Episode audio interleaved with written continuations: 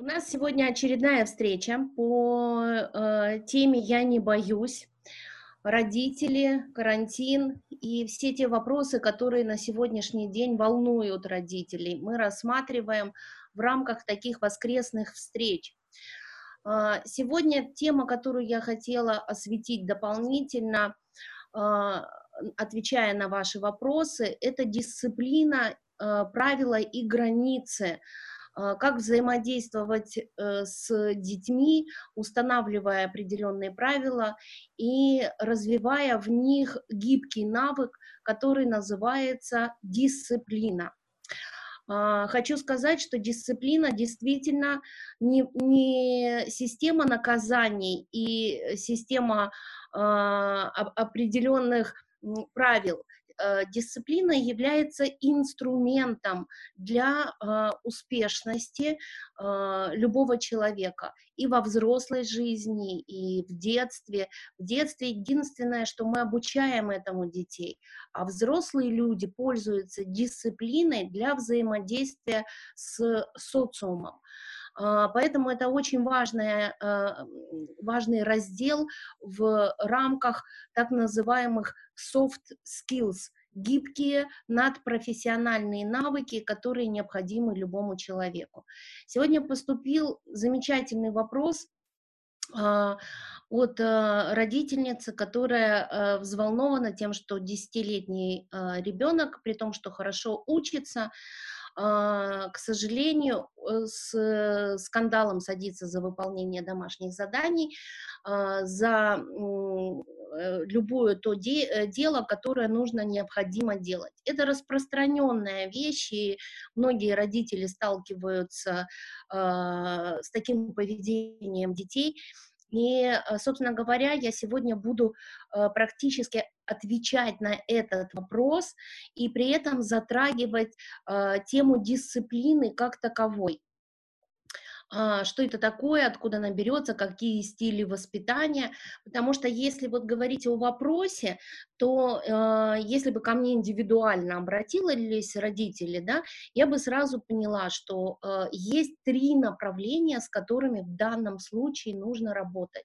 Первое направление – это мотивация ребенка. О мотивации мы, кстати, говорили в прошлое, э, в позапрошлое воскресенье, эта тема уже была освещена нами.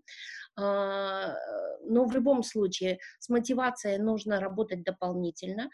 Э, второй вопрос – это самоорганизация ребенка.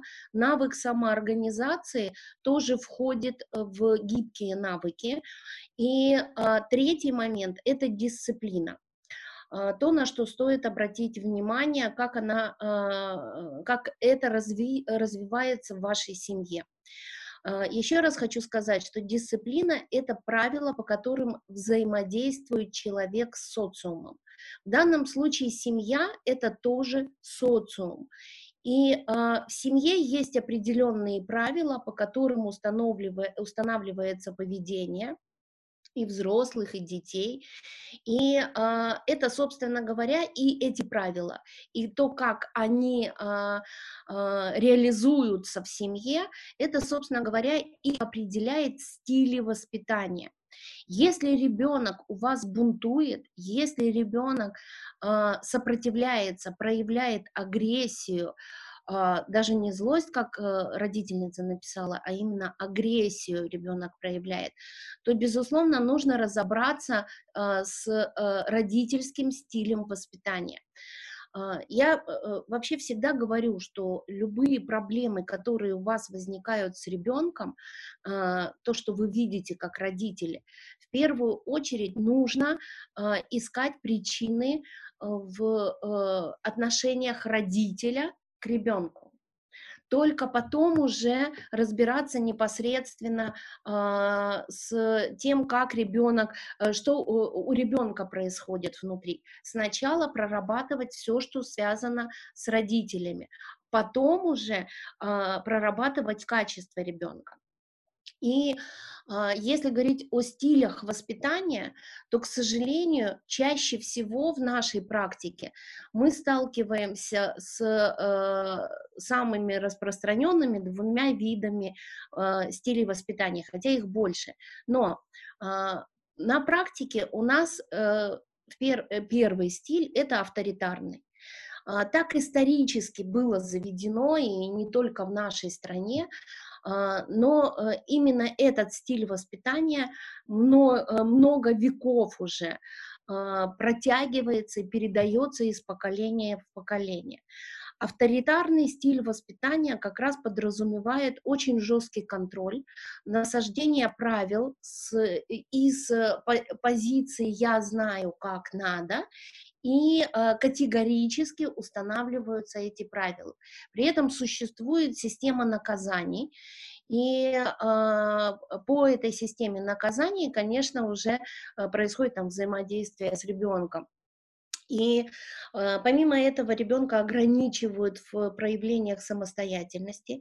Ни о каких границах самого ребенка, индивидуаль... учета и индивидуальности ребенка в данном случае, конечно, не идет. И, а, безусловно, то, что мы видим э, в э, детях, проявляется в детях, это в первую очередь злость и агрессия, потому что ни одному человеку, конечно же, не нравятся такие э, правила, по которым он должен существовать. И э, эти дети часто э, лгут, эти дети эм, часто применяют такую же жесткую систему по отношению к сверстникам, взаимодействия в э, коллективах. То есть если дома они приспосабливаются, то, безусловно, накапливая это дома, они приносят это все э, в среду своих сверстников, и там уже такую же систему буллинга даже, скажем, травли и буллинга могут проявлять по отношению к другим. Я вам хочу сказать, что авторитарный стиль воспитания, он не только у нас в семьях распространен, это еще и основной стиль воспитания э, в учебных заведениях. И э, в разных, и в детских садах, и в школах, конечно, есть разные учителя, мы тоже должны учитывать, да, что э, каждый э, учить, э, учитель, педагог — это индивидуальность, и э, с учетом э, того, как, какой педагог внутри, так он, собственно говоря, и взаимодействует с детьми.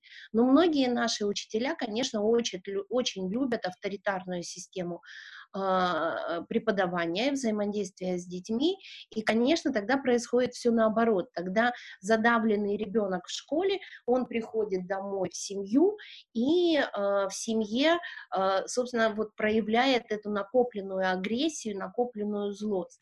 Поэтому я всегда рекомендую э, родителям э, разобраться сначала в своем стиле воспитания, да, что происходит дома, а потом посмотреть, что происходит в э, э, школе, либо в детском саду, как, какой там стиль воспитания и взаимодействия с ребенком, для того, чтобы применять какие-то меры.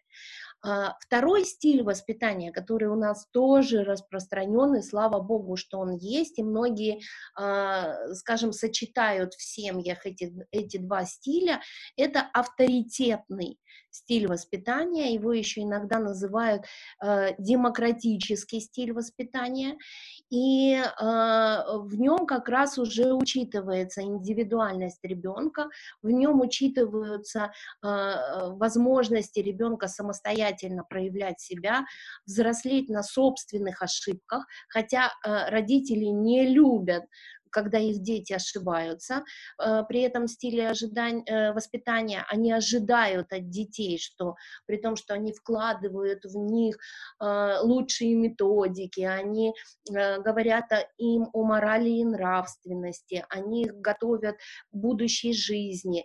И очень часто такие родители, к сожалению, а, ожидают высоких результатов от своих детей сразу же, да, и э, хотят, чтобы дети следовали их э, установкам, их правилам определенным, да, без ошибочно, но допускают, В принципе, какая-то степень допущения ошибок ребенок, э, ребенком в данном случае уже принимается. Но все равно такие родители нацелены на то, что у ребенка должны быть высокие результаты, а, что ребенок должен быть развит в разных направлениях.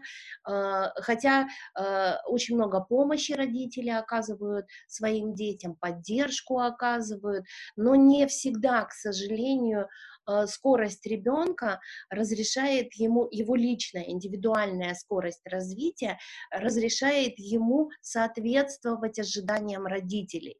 Здесь тоже нужно э, очень хорошо разбираться, какой ребенок, какая его, э, какой темперамент у ребенка. У меня было в практике несколько случаев, когда прекрасные родители, э, с, э, как я говорю, осознанные родители, которые прошли много э, обучения э, в направлении родительства.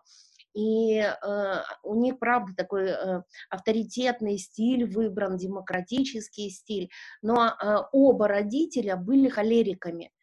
Э, холерики — это очень импульсные, быстрые люди, резко принимающие решения, и э, они ожидали такого же и от своего ребенка, а ребенок у них был абсолютный меланхолик и э, он, э, он просто по своему темпераменту не готов был к тому, чтобы подхватывать стиль воспитания э, своих родителей и быть таким же моторным, активным.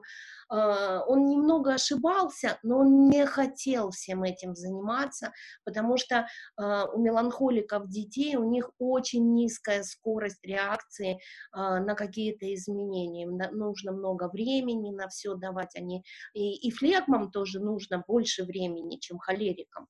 Но в любом случае а, этот стиль воспитания в этой семье, ну вот, к сожалению, был тоже вроде авторитетный же, хороший стиль воспитания, демократический, но вот он, к сожалению, с таким ребенком тоже э, не очень хорошо работал, нужно было переходить на другой стиль воспитания, ну, либо э, брать что-то э, из других стилей и э, складывать в единую систему.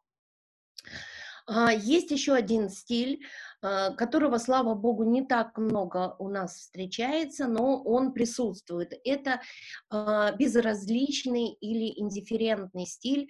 Он есть как это ни странно, он есть в социально благополучных, высоко социально благополучных слоях и в низко социально неблагополучных слоях.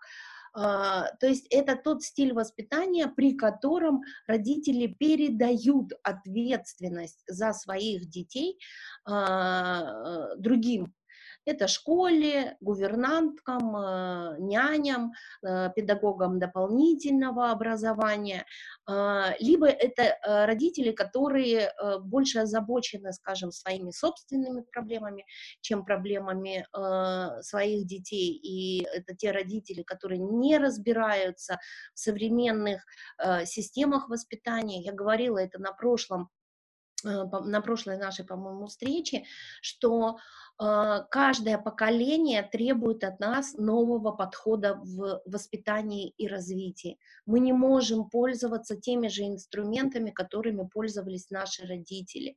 И а, как э, родительство — это профессия. Это не, не, не, не просто данная нам природой э, функция человеческая. Родительство — это профессия, которую нужно точно так же осваивать, как и любую другую профессию. Разбираться, что происходит, какие запросы. Вообще, собственно говоря, зачем мы воспитываем детей. И это, кстати, тоже имеет отношение к мотивации э, ребенка, потому что пока ваш ребенок не понимает, Зачем ему эти дополнительные образования? Зачем ему выполнять домашние работы? А, зачем ему вообще все это нужно? Нагрузка такая. А, конечно, будет много вопросов и много сложностей возникать. Но в первую очередь в этом должны разбираться сами родители. Тогда родитель сможет это донести ребенку на должном уровне. А, я еще поговорю сегодня о мотивации, а, поскольку говорю вот в том вопросе, который прозвучал, три темы. А, тема дисциплины, тема самоорганизации, тема мотивации. Это то, чем нужно будет заниматься для того, чтобы решить проблему, о которой сказала мама. Э, следующий стиль воспитания, вот э, еще один, это либеральный, очень модный сейчас стиль воспитания. Очень многие родители начинают переходить на него э, и, и использовать, это так называемое свободное воспитание. А, анархизм такой немножечко. Это когда прочитали много а, прекрасной западной литературы а, и решили, что детям, значит, слово нельзя, нельзя, э, нельзя говорить, детям нужно разрешать э, и, и давать возможность разрешать практически все для того, чтобы они на собственных ошибках учились. Детям нужно давать максимум свободы в выражении. Безусловно, э, при этом стиле воспитания вырастают очень креативные э, люди. А, это люди э, с хорошо развитым креативным мышлением, и они действительно э, и творчески могут больше быть развиты, но в любом случае это те дети, которых ожидает, кстати, при этом стиле тоже дети очень часто проявляют агрессию, потому что сталкиваясь с социумом другим, не семьей, сталкиваясь, что где-то существуют вообще какие-то правила, какая-то система, и есть э, какие-то наказания, конечно, такие дети начинают очень сильно бунтовать, им это не нравится, и они-то привыкли к, э, такой вседозволенности. А, либеральные родители а, очень часто подавляют свои личные чувства для того, чтобы Э, дать ребенку как можно больше свободы.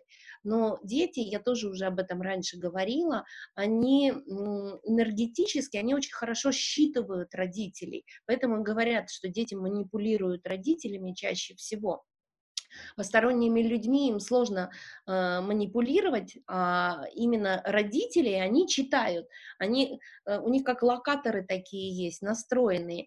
И, конечно, когда они видят, что они подавляют собственных родителей, то есть родители чувственно зажимаются, не проявляя раздражения, не проявляя злости по отношению к поступкам своих детей, такие дети потом этим пользуются.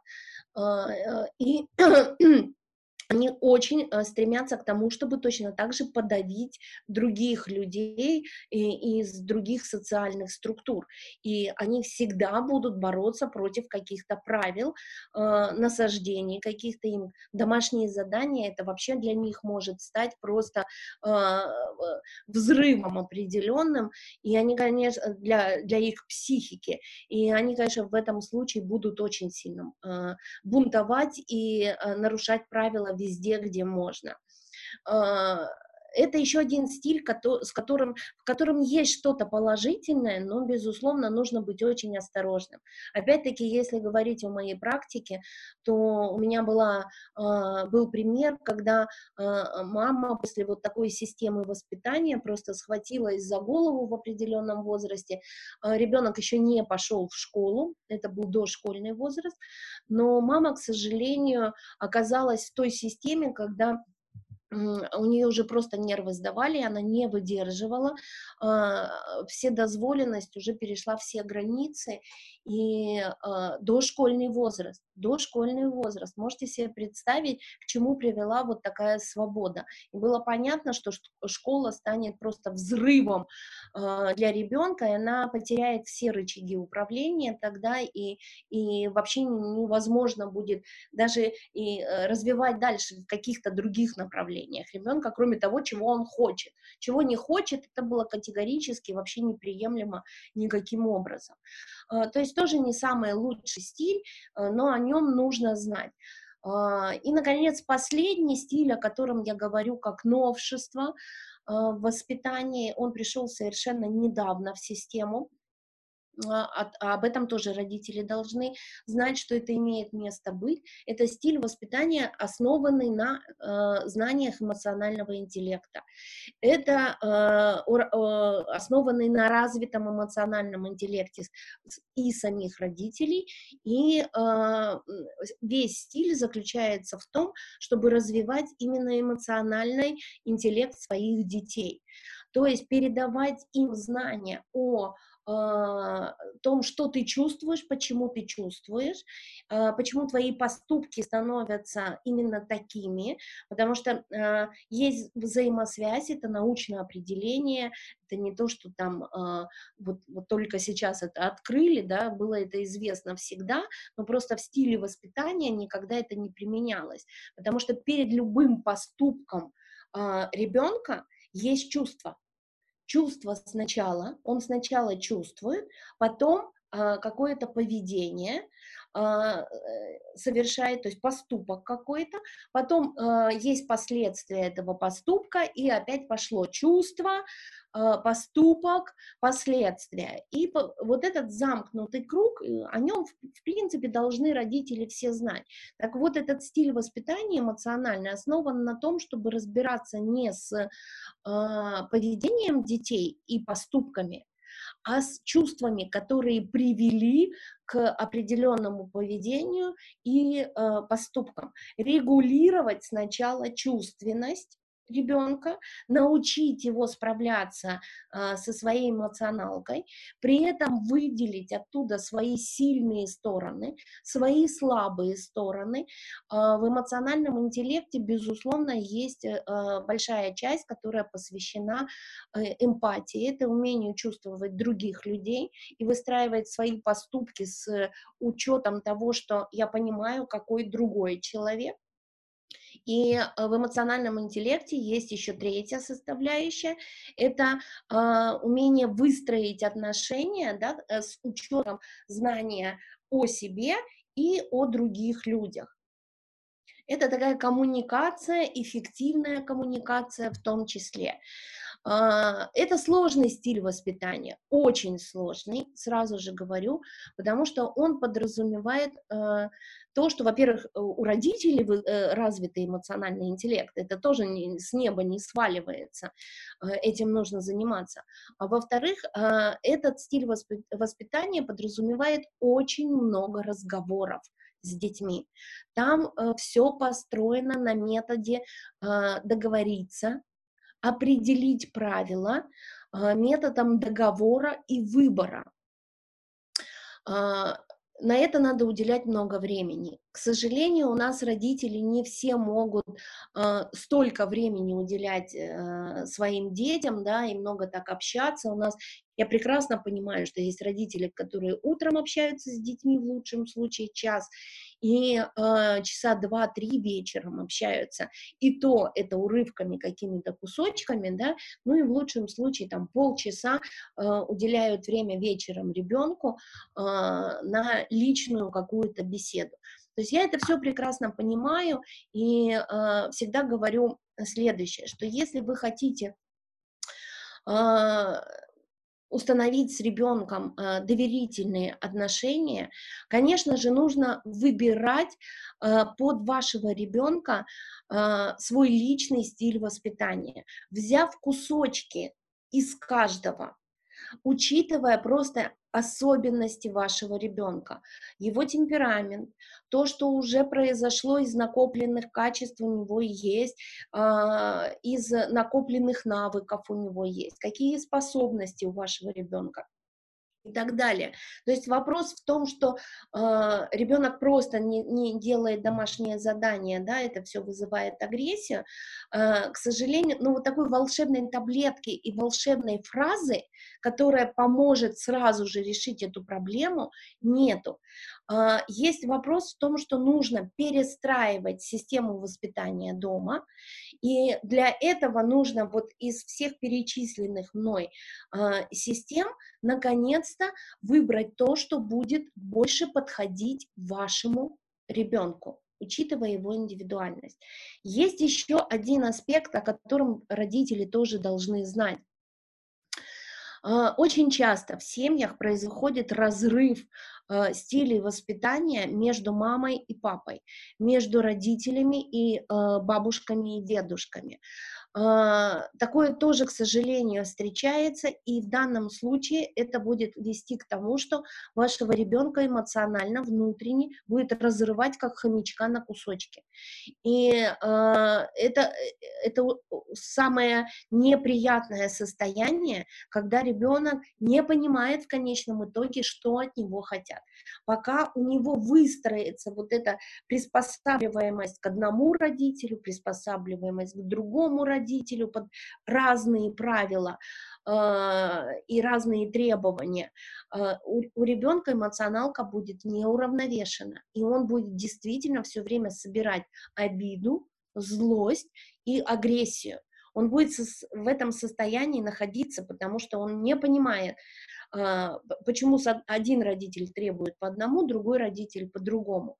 Но когда это приходит уже, да, вот в этот момент как раз и включается определенная манипуляция со стороны детей, когда они э, пытаются э, найти более выгодное для них положение, там, э, мама, допустим, более либерально, э, папа авторит, э, авторитарный. Конечно, там, где либерализм, либо демократизм, конечно, ребенку там больше нравится. И он, конечно, будет э, манипулируемо притягивать больше э, маму в свое взаимодействие, папу будет больше отталкивать. Э, это тоже не ничего в этом хорошего нету, рано или поздно это а, приведет к определенным, а, а, опять-таки, ситуациям очень агрессивным в отношениях там, между ребенком и папой.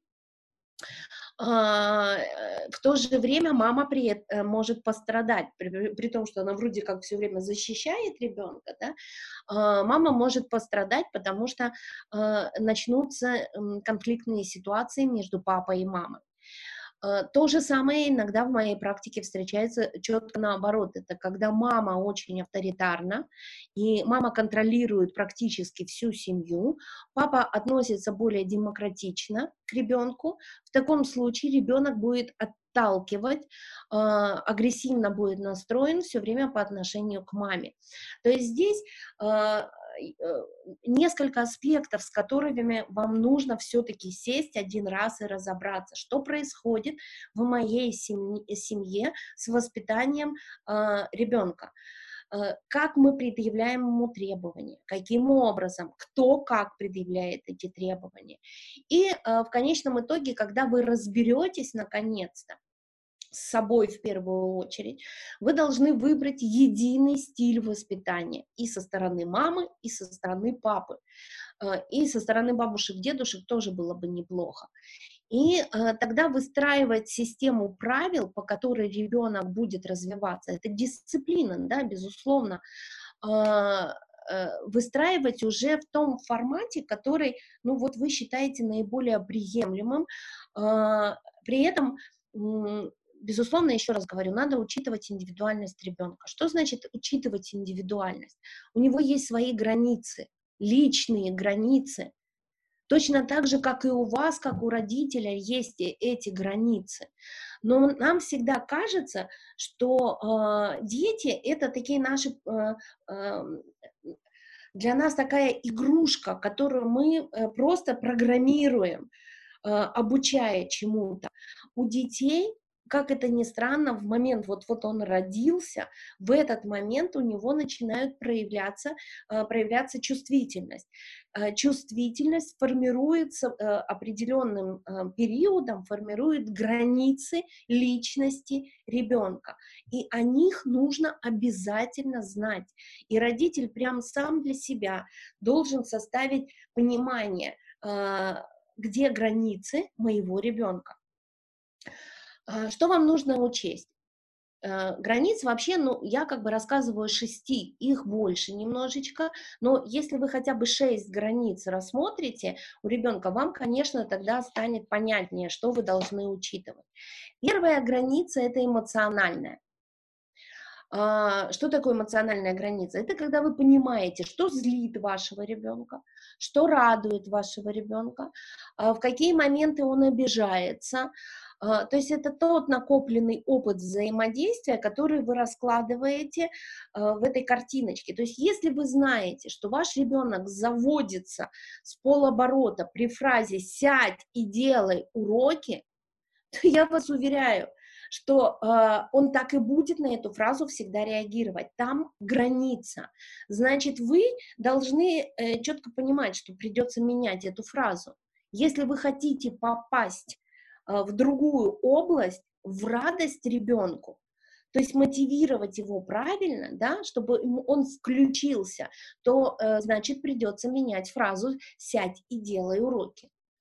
А, если, э, то есть э, это, этот момент нужно учитывать. А, эмоционалку, а, если вы знаете, что ваш ребенок начинает злиться в момент, когда там старший или младший брат, неважно, кто берет его вещи, то опять-таки, пока вы не договоритесь на, в этой области, да, поменять какие-то правила, то там всегда будет возникать чувство злости и а, оно будет накапливаться. Когда, э, иногда ребенок это подавляет, иногда ребенок это э, демонстрирует, но в любом случае нужно менять э, поступки, потому что чувства, эмоциональные границы поменять очень сложно. Нужно сначала учитывать их, эти границы. Кстати, ребенку об этом тоже не мешает знать. И тоже ребенка надо учить. Это как раз вот последний стиль воспитания, о котором я говорила, эмоциональный, когда нужно ребенка учить распознавать свои чувства, что меня бесит, а, что меня радует, а, как я хочу услышать фразу, как ее нужно построить, да, чтобы эта фраза включила во мне все мои ресурсы, все мои желания э, к чему-то приступить, к какой-то деятельности. Первая граница эмоциональная, вторая граница физическая, э, тоже очень важная граница, которую нужно знать, потому что есть дети, которые обожают физический контакт и очень любят, когда э, их гладят, да, родителям тоже, кстати, не мешает это знать. Иногда погладить ребенка по голове и прижать к себе, это значит дать ему ключ, ресурс для того, чтобы включилась мотивация. Потому что именно так вы передаете через физику э, любовь своему ребенку. И ваш ребенок, соответственно, будет включаться в саму деятельность. Есть еще одна граница, это э, пространственная. Вот здесь как раз задействован в большей степени э, темперамент и характер вашего ребенка, уже то, что сложилось. Э, пространственная граница – это то, как ребенок себя ощущает в пространстве каком-то большом, неизвестном, э, в школе, не, неважно где, на новой любой площадке, да, насколько он доверяет тому, куда он попал, либо он, наоборот, замкнут, ему нужна поддержка на какой-то период, ему нужны люди, за которых он будет держаться, ему нужны помощники, об этом тоже нужно знать и, и понимать, что если вы хотите, чтобы ваш э, ребенок реализовался себя, э, реализовал себя вот в дополнительных видах деятельности каких-то и был успешен в этом, эту границу надо учитывать. Иногда ребенок очень некомфортно себя долгое время чувствует. Он как потерян, как, знаете, как учится плавать в какой-то неизвестной воде для него.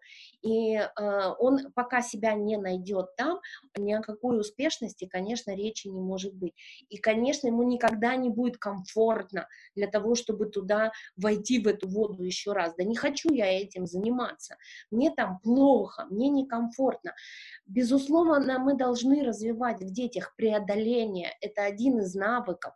Но просто для того, чтобы ребенку было а, комфортно в этом, э, нужна, значит, э, организация какой-то определенной поддержки. И эту поддержку может сформулировать и сам ребенок в том числе. И сказать, мне нужна помощь, либо э, мне бы хотелось, чтобы мы вместе делали это дело, пока, какое-то время. Еще одна граница, которую нужно знать, это личные Э, пространство, это все, что касается комнаты ребенка, э, рабочего места ребенка. Э, Еще одна граница – это личные вещи ребенка. Это тоже нужно учитывать, потому что, я говорю, иногда бывает смешного доходит, что кто-то берет ручку у вашего ребенка, и у него просто в этот момент начинает накапливаться злость. А, вот просто потому индивидуальность ребенка такова, что он не любит, когда берут его вещи. Другому это прокатывает вообще, где моя ручка? Откуда я знаю, кто взял мою ручку? Ну, не знаю, ничего мне не надо в этом. А, а для вашего ребенка а, это может быть существенным. И личные вещи, личная комната, это все определяет, э, ну, э, территория какая-то ребенка, да, это определяет эмоциональное э, накопление. То есть то, что происходит в э, территории пространства ребенка, там, перестановки какие-то, э, там, сядь за стол, а на самом деле ребенку не хочется за столом делать уроки, а ребенку хочется на кровати делать уроки, и э, авторитарный родитель этого никогда не допустит. Авторитетный родитель может, поскольку он демократ, он может признать, да, что э, чем тебе это удобно положение. Хорошо, давай так организуем это место, чтобы э, более или менее э, еще и выполнение там аккуратное было.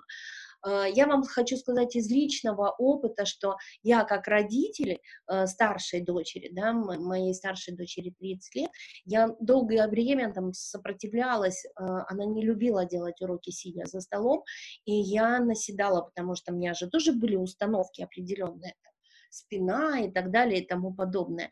Мой ребенок обожал делать уроки лежа на животе на полу, и э, у нее там была подушка, да, которую она подкладывала, она читала книги таким образом, и, и при этом, как только я ее пересаживала за стол, э, либо ей нужно было что-то делать за столом, у нее э, сразу же начинались сбои, э, не хотелось ничего делать, она быстрее уставала, засыпала, и э, после этого поняла, что твоя форма, вот, ну, вот, я туда не лезу, вот главное, чтобы тебе было комфортно, удобно, со спиной у нас все в порядке, не переживайте, ровненько ровненькая, нормальная спина. А, так что это тоже нужно учитывать. Эти вещи, они важны. А, ребенок, есть дети, которые очень любят ногу подтягивать, сидя за столом. А, но э, родители начинают опускать эту ногу, и при этом только злость появляется, больше ничего не появляется. И еще одна граница, которую тоже нужно учитывать у ребенка, это время.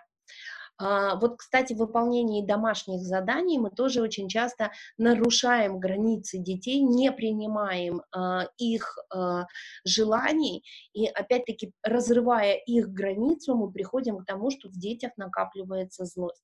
Вот граница времени как раз зависит в большинстве от э, физических особенностей ребенка, психологических особенностей ребенка, от темперамента. Это то, как раз, э, когда я вам говорила о э, холериках, э, флегмах, сангвиниках и меланхоликах, да, что на выполнение и на включение какой-то функции разным людям нужен разный запас времени. И э, разные функции на вкл кто-то включается в момент, а кому-то нужно прям вот минут 15 для того, чтобы войти в этот рабочий режим, э, для того, чтобы вот началась э, кнопочка постепенно, потихонечку включаться. Но об этом вы должны видеть как родители э, со стороны, да, об этом знать из наблюдения. И это обязательно нужно еще обсудить с ребенком, потому что есть дети, которые не садятся за уроки вовремя делать их, да, исключительно потому, потому что они не успевают включиться в этот рабочий режим, перенастроиться. Ведь э, действительно там обычно перед домашними заданиями дети отдыхают. Ну вот как вот, ну, ну, ну правда, ну вот мне, например, тоже тяжело, если я отдыхала, и тут мне раз нужно э, по-быстрому выйти и начать какой-то другой деятельностью заниматься. У меня несколько первых минут будут очень тяжелыми. А, э, потому что я э, исключительно волевыми качествами переключаю себя на другой вид деятельности. Но я взрослый человек, и у меня волевые качества уже развиты. У ребенка они еще находятся в стадии развития, на очень низкой стадии пока. Конечно, он ими пользоваться до конца еще не умеет. Нужно такой определенный заводной механизм. Что это может быть? Вы опять-таки с ребенком должны договориться. Тебе тяжело э, сесть и начать выполнять домашние задания. Давай подумаем, поскольку это в любом случае нужно делать, э, давай подумаем, что тебе может помочь э, переключиться на этот режим. Активная музыка, либо я могу тебе э, э, предложить там активные какие-то упражнения, да, есть дети, которым легче сесть за э, выполнение упражнений после домашних заданий, после физической нагрузки определенной, то есть они включаются через из отдыха в уроки входят э, через активную нагрузку. Э, попрыгать на скакалке. Вот есть девочки, у меня младшая дочка, она может попрыгать на скакалке. Есть, э, тогда ей легче включаться. Есть э, дети, которые отжиматься начинают. Э, полезно, между прочим, для здоровья в том числе. То есть этот механизм нужно отрабатывать постоянно. А, при этом, еще раз говорю, это э, то, что касается непосредственно дисциплины и правил взаимодействия с ребенком. Коммуникацию нужно выстраивать свою личную. Если ребенок злится, значит, она еще не выстроена. Нужно менять а, взаимодействие, э, взаимодействие с ребенком, учитывая его границы, и а, менять стиль воспитания. А, Еще я вам говорила о том, что нужно учитывать мотивацию и самоорганизацию. Вопросы самоорганизации тоже входят в развитие личности, и э, мотивация входит э, в знание себя. Это мои личные понимания, какой я есть. Мотивация есть у всех людей, абсолютно заложена внутренняя мотивация. Единственное, что ее вы, э, вытащить из себя, это ну, до, достаточно сложный процесс, и ребенок пока не умеет этого делать. Он должен хотя бы для себя знать. И вы, как родитель, должны тоже ему правильно это донести. Что такое развитие? Что такое вырасти успешным, а, счастливым, здоровым человеком? Я не устаю это повторять а, и рассказывать родителям с тем, чтобы вы доносили это своим детям.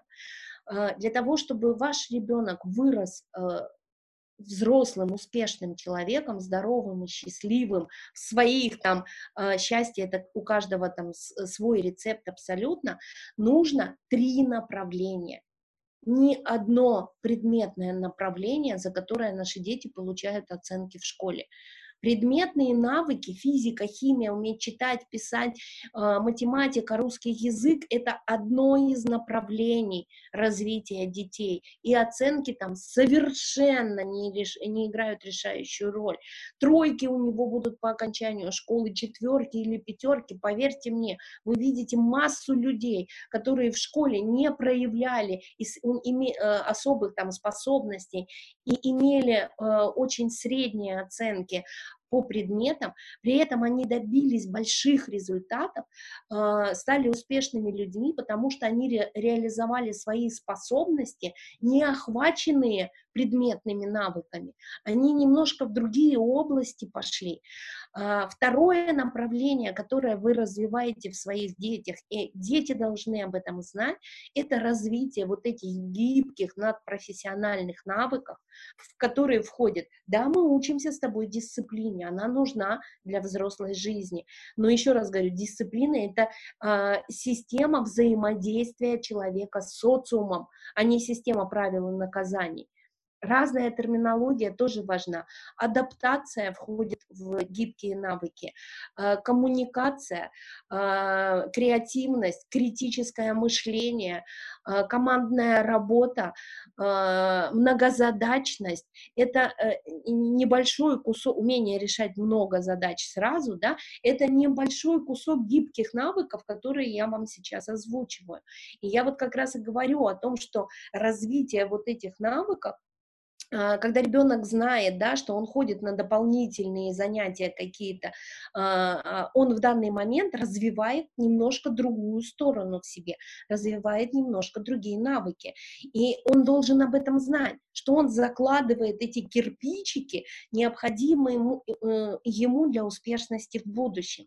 И третья составляющая – это развитие личных качеств ребенка, в который как раз входит э, формирование характера характера. Нет детей, которые, а, э, которые рождаются уже с готовым характером. Мы его создаем в течение вот до 21 года создается этот характер. И туда тоже нужно вкладываться. И ребенок об этом должен знать. Я сейчас развиваю свои волевые качества, поэтому за 5 минут мне нужно собраться, включить, найти свои ресурсы и э, сесть за выполнение домашнего задания. А, так, э, у нас просто с какого возраста, по вашему мнению, можно давать ребенку возможность самому организовывать свой день?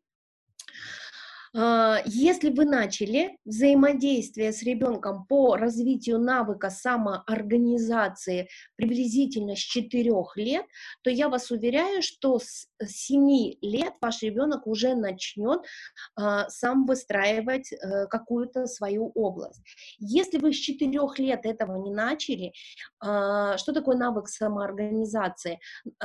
Он всегда начинается с планирования дня. Маленьким детям вводят вводится понятие режим дня, э, с четырех лет начинается взаимодействие на уровне а, планирования дня, и сейчас для этого масса есть всего для, для разного возраста, как учить детей планировать свою деятельность. А, тогда в 7,5 лет все будет уже окей. А, первый класс, вот первые несколько месяцев ребенок э, входит в а, понимание этих правил, а дальше уже самостоятельно занимается своей деятельностью. Если вы, соответственно, ну вот что я могу сказать, если с 5 лет, значит вот 8,5 и так дальше. Если вы начали только в 7 лет, то, соответственно, вы придете к навыку самоорганизации уже ближе к окончанию среднего звена. Все взаимосвязано. Нельзя в 7 лет сразу же включить этот навык. Вы все равно начнете с минимума организация э, задач на день. И пока это войдет, вообще любой навык, я всегда говорю, 3-5 лет но э, для того, чтобы это начало проявляться в полном объеме. Но первые результаты через полгода вы уже увидите. То есть ребенок уже может там ежедневник себе записывать что-то, и э, ребенок четко знает, в какое время у него что, э, какое занятие, и э, сам напоминает об этом.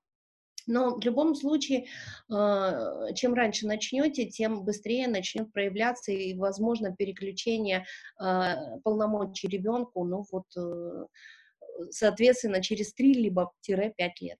Что делать, если ребенок часто врет, но тут же, когда удивленно спрашиваешь чего-чего, начинает отнекиваться словами «я пошутила. А, э, я бы здесь задала несколько дополнительных вопросов а, родителю, который вот пишет, что такое врет в вашей формулировке. Потому что и сколько э, лет ребенку? Потому что у детей до 7 лет существует очень огромное просто э, поле э, фантазийное. В, э, дети до 7 лет вообще находятся в двух пространствах. В вымышленном своем пространстве, в котором они значимы, любимы, способные, талантливые и вообще супергерои. А, и а, второе поле, да, в котором они существуют, это реальное поле. Вот когда у ребенка, ребенка рвет на части, да, ему не хватает в земной жизни а, значимости, реализованности, способностей и внимания определенного, ребенок, соответственно, переключается на фантазийный свой мир. Ему очень хочется, ну вот, придать себе какой-то значимости с помощью вранья, может быть. это называется просто грубо, но на самом деле это фантазия. Это если э, из вопроса я просто детальность не очень понимаю. Если ребенок врет, когда его спрашивают о каких-то поступках, э, это ты сделал, да, или не ты сделал, то в данном случае, э, если проявляется ложь, то значит система наказаний и э, контроля и э, подавления ребенка такова, что он будет пробовать сначала солгать. Солгать для того, чтобы избежать возможных последствий. Они так пробуют обойти, потому что не хочется опять попасть под какой-то прессинг определенный. Поэтому я об этом говорила, когда рассказывала о авторитарном авторитарном э, стиле воспитания такие дети лгут э, для того, чтобы избежать э, наказаний, потому что именно в авторитарном стиле, контрольном стиле, стиле, который не подразумевает гибкости, присутствует, присутствует очень много наказаний. Ну вот если про вранье говорить, что делать, если границы, установленные школой ребенку, непонятно и противоречит его сущности, как мотивировать его на соблюдение этих границ. Надо идти в школу. Ну вот пока мы не начнем работать с учителями и школой, а не гнобить все время своих детей, подстраивая их под угодную систему школьную, мы не получим личностей, которые смогут в этом 21 веке что-то менять. Мы опять начнем создавать э, серую массу, подавляемую э, серую массу, которая живет по, э, э, из эмоциональных состояний страха, обиды и злости. Не ребенка надо менять часто. Иногда нужно идти в школу и начинать э, разбираться с этими границами. Почему школа не, э, не принимает индивидуальность вашего ребенка? Ну как? Учителя у нас для чего? Мы пишем во всех, э, я не знаю, статьях пишется, что школа ориентирована на индивидуальный подход. Раз они ориентированы на индивидуальный подход, окей, тогда давайте разбираться вместе. Индивидуальность моего ребенка такова, и вы рассказываете учителям, какова индивидуальность вашего ребенка, где его границы. И э, очень важно, чтобы учителя услышали и приняли эту индивидуальность ребенка и, наконец-то, включались тоже в то, что у них гибкая система обучения. А, у меня была тоже, был такой случай, да, опять-таки с моей старшей дочерью, которая очень боялась уроки истории. Она прогуливала их, она обманывала, она э, болела исключительно потому, что ей не хотелось взаимодействовать с учителем истории. И в очередной раз, когда было это все вскрыто, да, и в очередной раз, когда она заболела перед э, уроком истории, позвонила сама учительница и стала спрашивать э, наездом, э, что происходит там и, и, и так далее и тому подобное. И когда в ответ от меня она услышала, что мой ребенок очень боится вас, она боится э, э, взглядов, она боится ваших резких э, оценок ее внешности, ее стиля мысли. И а, в этот момент я не знаю, что произошло с учителем. Вот это слово, честное слово, мой ребенок вас очень боится. А, из-за этого происходят все, а, ну, вот такие отклонения. В этот момент что-то включилось в педагоге, и на следующий, перед следующим уроком они поговорили с моей дочерью уже в школе, и как-то стало меняться. Ну, не, не, не совсем хорошо, в любом случае были какие-то нюансы, но а, вырулили мы из этого э, ребенок на любые просьбы родителей что-то выполнить игнорирует или говорит потом, Э, сделает. Я об этом рассказывала в течение вот э, э, всего времени, да, я не понимаю, что такое просьба и что такое игнорирует или потом сделает. Смотрите, если вы учитываете индивидуальную особенность вашего ребенка с пониманием, что у него есть границы его времени, то вы должны это принять. Вы в данном случае можете высказать свое э, мнение, что э, я вижу, что у тебя сейчас на столе разбросаны 5 учебников, 2 ручки, 8 тетрадей. Э, я ожидаю, что это ты сможешь исправить, потому что меня немного злит и бесит то, что я вижу. Когда ты сможешь это сделать? Если вы начинаете ребенку диктовать, что он это должен сделать сиюминутно, то я еще раз говорю, значит, вы не учитываете его личных эмоциональных границ. И это будет всегда на уровне конфликта. Если вы хотите поменять ситуацию, значит, меняйте э, в первую очередь подход к собственному ребенку, формулировку просьб, другую формулировку. А, я уже сказала, конкретно описывая то, что вы видите, а, говоря о том, что вы чувствуете, и предлагая изменения очень конкретное. Не в плане «я вижу бардак, немедленно это исправь». А, не будет работать. Вот это будет всегда конфликтная ситуация.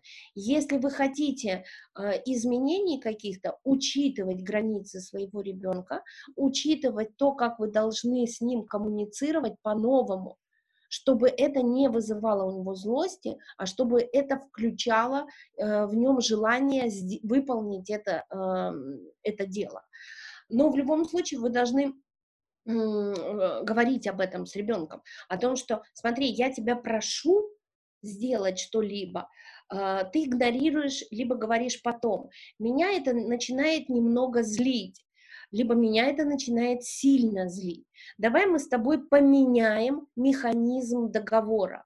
Как я тебе должна сказать для того, чтобы это было сделано за определенный промежуток времени, не сиюминутно потому что сиюминутно это опять вы нарушаете границы времени своего ребенка за определенный промежуток. Ребенок тоже говорит, э, должен установить, да, я смогу это сделать там через 5 минут, либо я это сделаю тогда, когда закончу это дело то, чем сейчас занимаюсь. Э, включайте принятие личности своего ребенка том числе, не только через подавление и э, желание там указывать ребенку, что он должен делать. Ребенок 7 лет, девочка, авторитет матери безграничный. В связи с этим ребенок никого не слушает, ни бабушку, ни старшую э, сестру, как справиться с этим. Кроме того, очень зависимо от матери, постоянно ее контролирует и даже на улицу на пару минут не отпускает, начинает кричать и плакать. А, ну, слушайте, это не авторитет матери. это в данном случае а, как раз авторитета матери здесь и нету.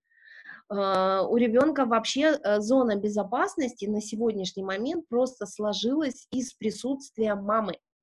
Это индивидуальность ребенка, а, и, соответственно, вам нужно ее, э, вот граница, о которой я говорила, да, пространственная граница, что ребенок себя безопасно и комфортно чувствует только в присутствии самой мамы.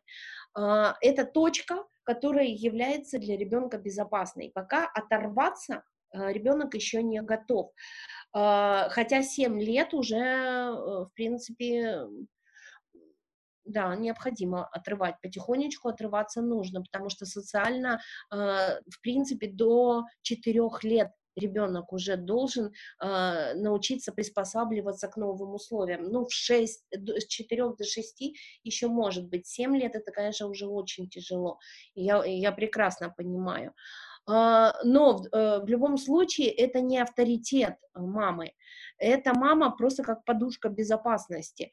А, то, что ребенок не слушает больше никого, э, это в данном случае вопрос не в девочке и не, в, не, не только в ней.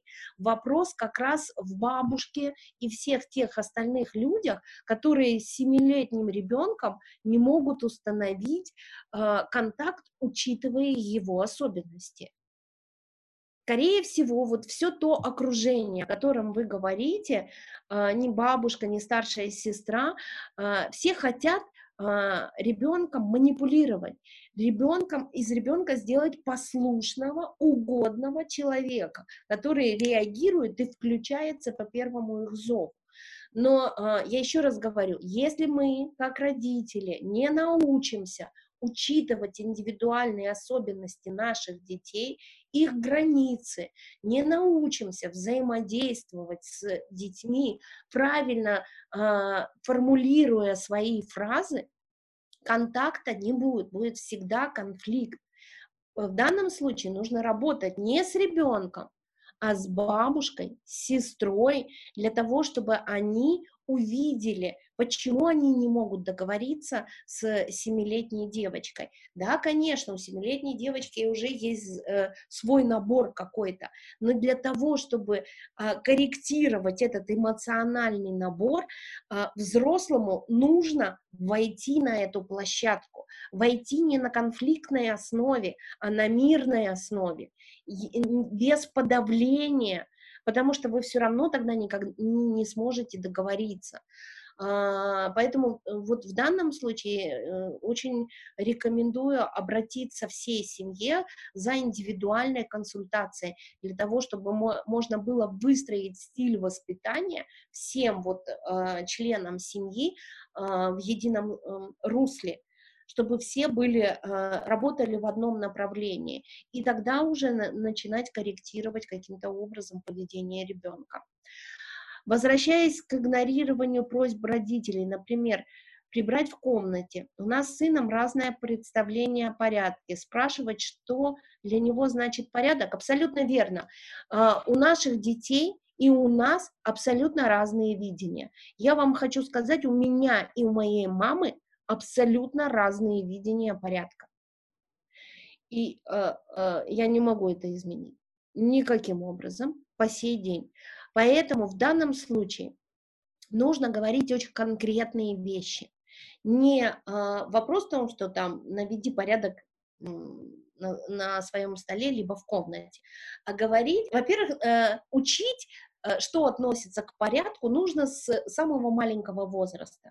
С двух лет это точно. Что такое порядок и аккуратность, э, давая словарный запас и показывая, книжка лежит на полке, это порядок, книжка валяется на полу, это беспорядок. Таким образом, приходя там в определенный возраст, там 5 лет, допустим, у ребенка уже будет понимание, да, что такое порядок, что такое непорядок. А, но если в, э, в любом случае вы там заходите в комнату и видите, э, что Э, ну вот по вашему мнению, беспорядок, бардак какой-то. Если вы ребенку говорите, наведи порядок, он это может сделать в лучшем случае по своему алгоритму, потому как у него это видится в голове. А у него видится в голове, когда э, все поднято со стола и запихнуто в я... э, с пола и запихнуто в ящики. Но вас это может не устраивать, потому что для вас это тоже беспорядок, но только уже в ящиках. Но таким образом нужно формулировать правильно задачу, которую вы ставите ребенку. Я хочу я вижу, что у тебя разбросаны игрушки, у тебя разбросаны книги, а, учебники и а, валяется там рюкзак. Я хочу, чтобы к вечеру, там, либо через час а, книги были на полках, а, тетради были собраны в рюкзак, вещи были развешаны на плечики в шкаф, и все очень-очень детально вы начинаете описывать. А, и более того, я вам хочу сказать, что дети не все могут это запомнить. Лучше делать это вообще в игровой форме. Рисуйте и вешайте на стенку. Порядок это. И там смайликами, какими-то рисуночками вы э, составляете алгоритм, что такое порядок и аккуратно и чисто в комнате. Тогда ваш ребенок быстрее это запомнит и быстрее включаться будет в э, результативность. Но мотивацию не забывайте, пожалуйста, потому что просто так говорить ребенку э, наведи порядок, это неинтересная работа для самого ребенка. И вы должны понимать, что вы этот навык в ребенке еще только развиваете, в нем его нету. Ну, он маленький еще, и 7 лет маленький, и я вам даже скажу, 10 лет еще маленький. Это еще опытный путь ваш ребенок проходит. Он не все будет идеально делать, и ему нужна для этого мотивация. Мотивация бывает разная. Мы тоже в прошлый раз об этом говорили, говорили или позапрошлый раз, да, и э, я говорила о том, что нужно самого ребенка протестировать, на что он направлен. У него больше подарочно э, мотивация, да, это что значит? Это вы ему звездочки можете, наклейки давать, баллы какие-то э, за любые выполненные задания, тогда он их будет накапливать и, допустим, дальше он сможет приобрести для себя что-то важное, там, либо это будет поход вместе с семьей, либо в театр, либо там, я не знаю, Э, на природу куда-то. Ну, то есть э, подарочно, что-то подарочно-денежное, да, денежное это не в плане деньги как таковые, денежные единицы, любые денежные единицы, я говорю, это наклейки могут быть, либо ваш ребенок нацелен на то, чтобы совершить подвиг, у него мотивация стать просто значимым и известным человеком, и тогда вы ему, мотивируя на, на то, чтобы он убрал эту комнату, навел там порядок, вы ему, соответственно, и говорите о том, что для меня значимым ты станешь моим героем, а, моим а, тем примером, которым я там смогу гордиться потом перед своими друзьями, говорить, что мой ребенок совершил подвиг и навел порядок а, абсолютно самостоятельно. Вот знает, как навести порядок и уже это выучил. Либо этот ребенок а, хочет в сравнении, э, мотивация в сравнении с кем-то, и вы говорите ему тогда, что а, мотивируя на то, чтобы он выполнил что-то, вы его мотивируете и э, ну, сравниваете Э, с поступком, его же э, самим поступком, да, что в прошлый раз ты, смотри, как справился с каким-то делом, э, неважно там каким, там, я не знаю, подготовился к контрольной, ты проявил качество, и трудолюбия, и внимательности, и концентрированности, это в тебе все есть, и ты можешь сейчас эти же качества проявить в том, Э, чтобы навести порядок. Если вы не, не, не будете включать позитивную мотивацию и позитивную дисциплину все время под, подхваливая ребенка э, за конкретику, не просто молодец, хорошо, умница, это не работает мотивация. Мотивация работает исключительно, когда вы конкретно о чем-то говорите. Ты справился, ты умница и молодец, потому что проявил трудолюбие, и сразу же говорите о том, что это качество характера. Ты проявил волю, силу воли, ты воспитал в себе, э, взрастил сегодня это качество. Вот когда вы хвалите детей правильно и ориентируете их не на то, что они делают плохо, а на то, что они делают хорошо и что они могут проявлять, вот тогда ваши дети будут э, продвигаться немножечко, а не конфликтовать все время с родителями родителями. Еще раз говорю, меняем стиль воспитания, берем по чуть-чуть из каждого стиля воспитания то, что принесет пользу, на ваш взгляд, а, меняем коммуникацию с детьми, учитывая их границы и их индивидуальности, мотивируем и развиваем навык самоорганизации. А, тогда, собственно говоря, и результаты а, будут лучше. А, ну вот, собственно говоря, на сегодня все, что я хотела осветить. А, мы немножко подзадержались уже. В любом случае, я с удовольствием буду отвечать и дальше на ваши вопросы а, пишите, мы будем освещать еще много разных интересных, важных тем, которые, вы понимаете, воспитание детей – это не решение какой-то вот э, одной задачи, это комплекс, это большой комплекс, в котором учитываются очень много составляющих. И э, подтягивая э, дисциплину э, самоорганизацию, вы подтягивать будете в ребенке уверенность в себе. Это то, что ему нужно для того, чтобы опять-таки реализовать свои другие способности и показать успешность. То есть, разбираясь в разных темах, немножечко меняя, подкручивая в воспитании какие-то детальки, э, вы получите совершенно другой механизм, тот механизм, который, КПД которого будет гораздо выше. А, желаю вам всем а, хорошей следующей недели. Берегите себя, берегите своих детей. А, встретимся в следующее воскресенье. Всего доброго. До свидания.